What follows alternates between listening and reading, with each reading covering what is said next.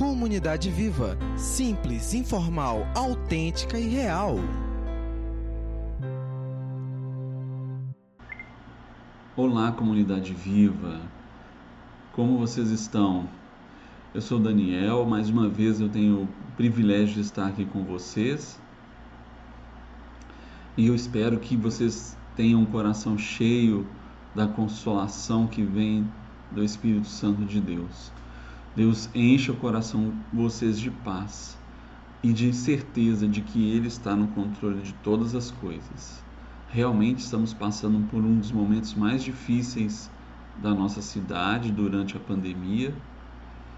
Outra vez entramos em lockdown e nós estamos presos, trancados em nossas casas, muitas vezes receosos, temerosos do que pode vir a acontecer, do vírus e também de outras situações, como em nosso emprego, os, os valores que temos guardado, como isso tudo vai se desenrolar.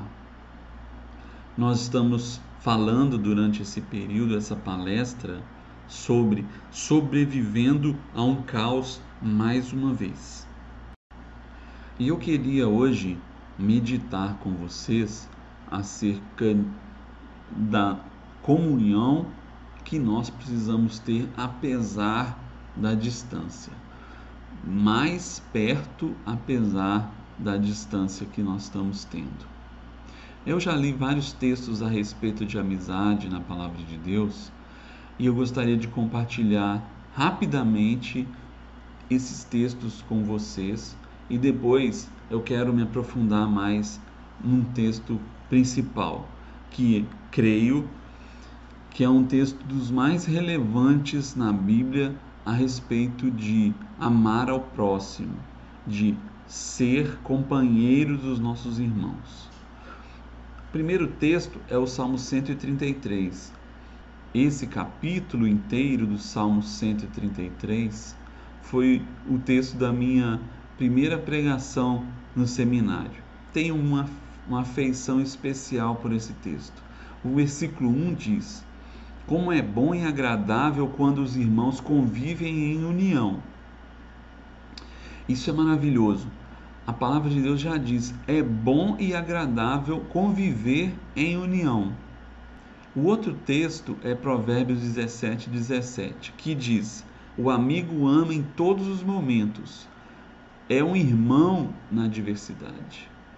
Eu fiquei muito feliz de ler essa semana um post do pastor Tiago Cavalcante, que é lá da Igreja Batista do Recreio, no Rio de Janeiro, meu amigo, quando ele diz que um amigo verdadeiro é aquele que está com você quando você não tem nada para oferecer, quando você é você mesmo. E eu concordo muito com ele. A amizade se prova na adversidade. Como o próprio sábio em Provérbios disse, é, uma, é um irmão na adversidade. É alguém que está próximo, é alguém que você vai considerar sempre. Outro texto é Eclesiastes 4, de 9 a 12, que diz: É melhor ter companhia do que estar sozinho. Acho que todo mundo concorda comigo. E também com ele, né? E ele continua dizendo: porque melhor é a recompensa do trabalho de duas pessoas. Se um cair, o amigo pode ajudá-lo a levantar-se. E ele continua dizendo assim: Um homem sozinho pode ser vencido, mas dois conseguem defender-se. Um cordão de três dobras não se rompe facilmente. Quando nós estamos juntos, nós um consegue levantar o outro. Quando estamos juntos, nós podemos apoiar o outro nas situações. Por outro lado, lá, a sociedade de hoje tem vivido amizades que não são duradouras e nem que há uma fidelidade de continuidade nessa relação os relacionamentos de hoje são relacionamentos líquidos ou não enraizados. São relacionamentos que se procedem para um interesse que quando esse interesse termina, o relacionamento também não tem motivos de continuar. Porém, como eu já disse em, em relação à amizade, em Provérbios 17, 17, é na diversidade, é quando eu não tenho nada para oferecer que a amizade se confirma. O sábio Salomão em Eclesiastes diz que quando estamos juntos nós somos mais fortes, é essa a ideia. Em uma sociedade líquida onde não há enraizamento das relações, as pessoas se tornam fracas.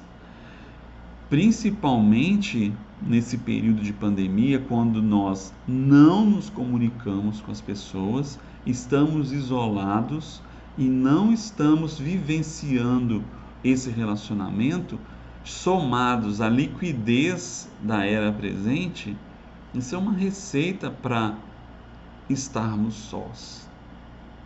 Isso não é nada agradável. Talvez você esteja vivendo esse período.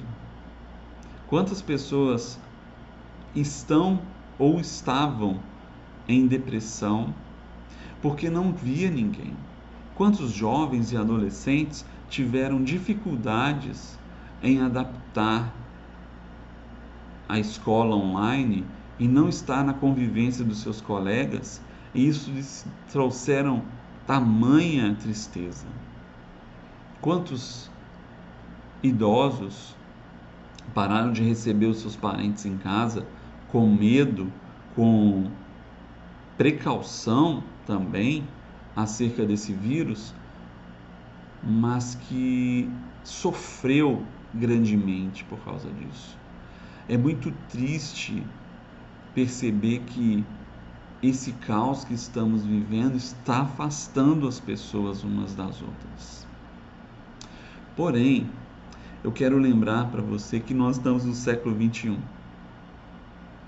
Diferente dos séculos atrás e diferente do século quando a Bíblia foi escrita, nós temos N recursos para comunicação uns com os outros. Eu acho que os mais jovens nem sabem o que é telefone de disco. Eles não sabem o que é não ter telefone em casa. Eu, por muitas vezes, precisava ir na padaria, comprar ficha telefônica, procurar um, um orelhão, que é o orelhão é o nome que se dá para o telefone público e que tinha uma, um formato de orelha para abafar o som externo e você ouvir a ligação que estava fazendo. Quantas vezes eu fui para um orelhão e eu tentava falar com um amigo meu. Muitas vezes eu fazia assim, ligava para o vizinho dele, que era às vezes o único que tinha um telefone dentro de casa, e pedia para dar um recado para o meu colega. Hoje nós temos celular, telefone fixo em casa, nós temos computadores, nós temos tablets, Skype, WhatsApp, Telegram, Zoom, Google Meet e vários outros recursos possíveis para nos comunicar.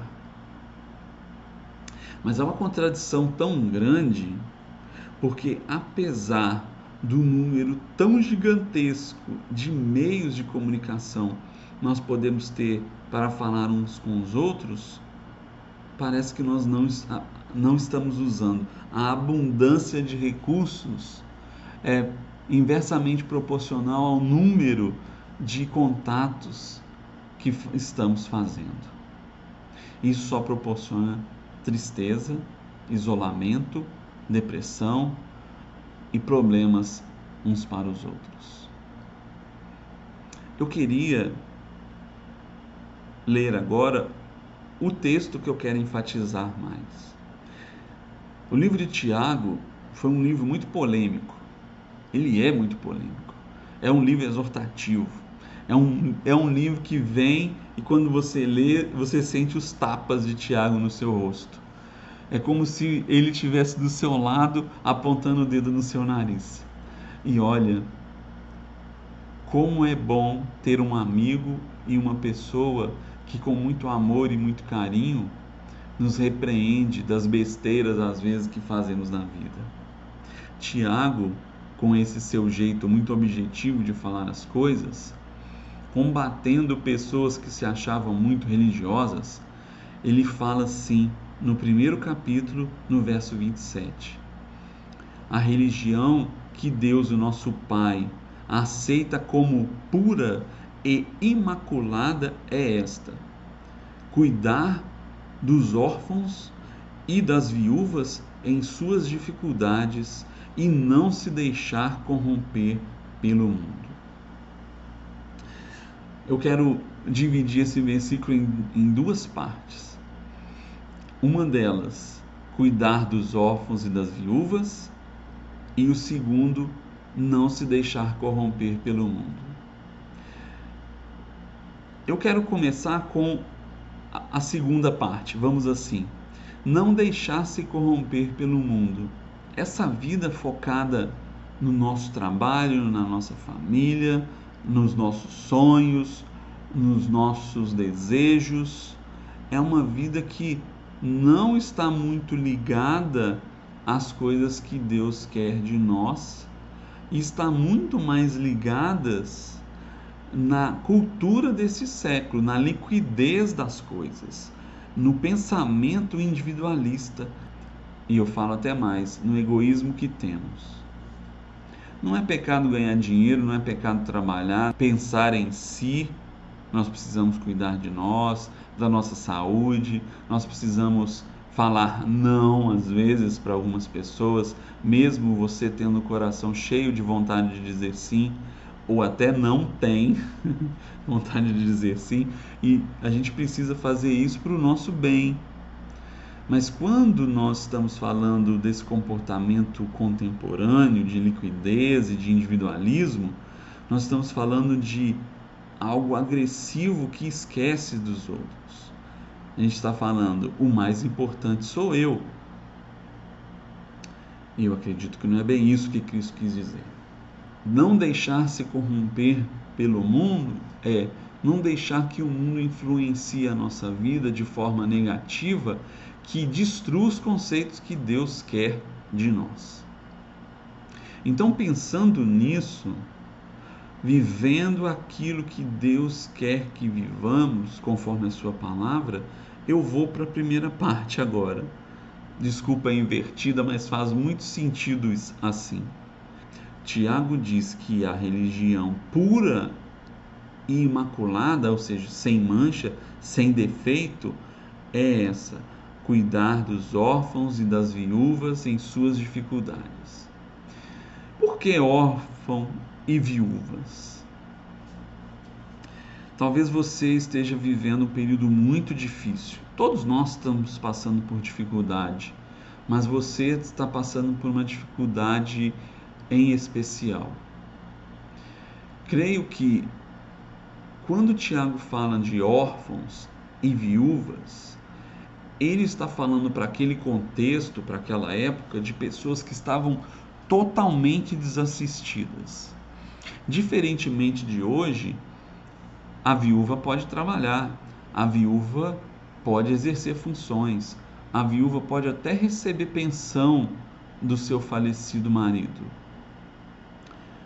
Porém, naquela época não era nada disso. Por ser mulher, era inferiorizada frente aos homens. É de assombrar para mim quando nós lemos o livro de Atos, quando diz que os irmãos viviam em tanta comunhão uns com os outros que eles, quando viam necessidades, eles vendiam coisas que tinham e entregavam e davam isso para os apóstolos e esses apóstolos distribuíam esses recursos entre os necessitados da igreja.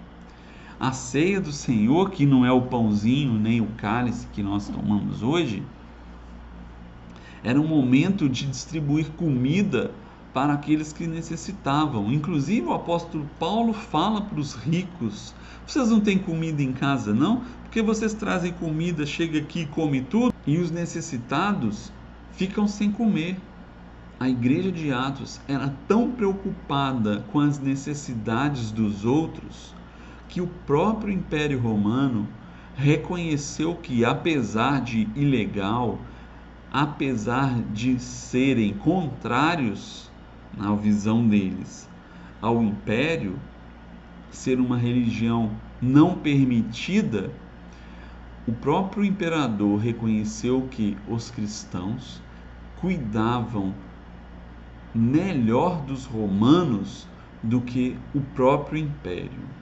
Era visível a atuação da igreja em meio à comunidade.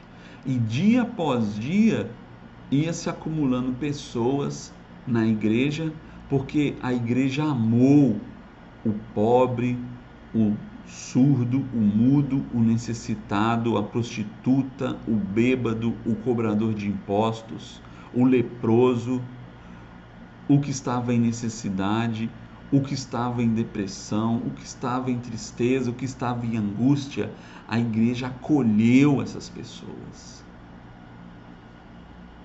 Eu gostaria que você refletisse nessa manhã e quem está vendo o vídeo posteriormente refletisse também se a prática da verdadeira religião está presente em sua vida. Ah, Daniel, mas você está exigindo demais nesse período de pandemia. Nós temos que ficar em casa, nós temos que ficar isolados. Verdade. É importante, principalmente nessa fase que estamos em Manaus, ficarmos bem em casa, bem quietos. Mas como é transformador uma pessoa que está isolada receber uma ligação de, uma, de um amigo, receber uma mensagem, um áudio, receber uma mensagem em alguma rede social perguntando como você está. O que você precisa de mim que eu posso fazer por você? Estou orando por você. Lembre-se, você tem um amigo aqui para quando precisar. Atitudes pequenas, frases curtas, mas que são carregadas de amor, carregadas de compreensão, carregadas de companheirismo, de amizade, que a outra pessoa, mesmo na bagunça do caos da vida dela, ela pode parar e pensar: eu tenho certeza que tem alguém que está orando por mim, que está querendo cuidar de mim, que eu tenho alguém que lembra de mim. Apesar dessa distância, nós precisamos estar mais perto. Nós precisamos falar uns com os outros. Nós precisamos usar os nossos grupos de vida, precisamos usar o Viva Palavra, nós precisamos fazer grupos que estejam orando junto, discutindo a palavra de Deus, chorando junto, confessando a vida uns aos outros, para que nós possamos nos fortalecer, que nós possamos sentir afeição, compaixão, amor, amizade uns com os outros. Não deixa esse maldito vírus mudar também o seu coração, a sua vida. Você que está necessitado, apesar do isolamento, eu clamo a você também, não fique sozinho. Fale, pergunte, chame, grite, seja lá que forma for, pelo WhatsApp, telefone, dê sinal de vida, fumaça, mas fale com seu amigo, fale com a comunidade viva, fale com alguém que você precisa dele. Nós somos pessoas que precisam cuidar umas das outras. Eu sempre falo que a igreja é um hospital onde todos estão doentes uns menos do que os outros, uns mais do que os outros, mas todos cuidando uns dos outros.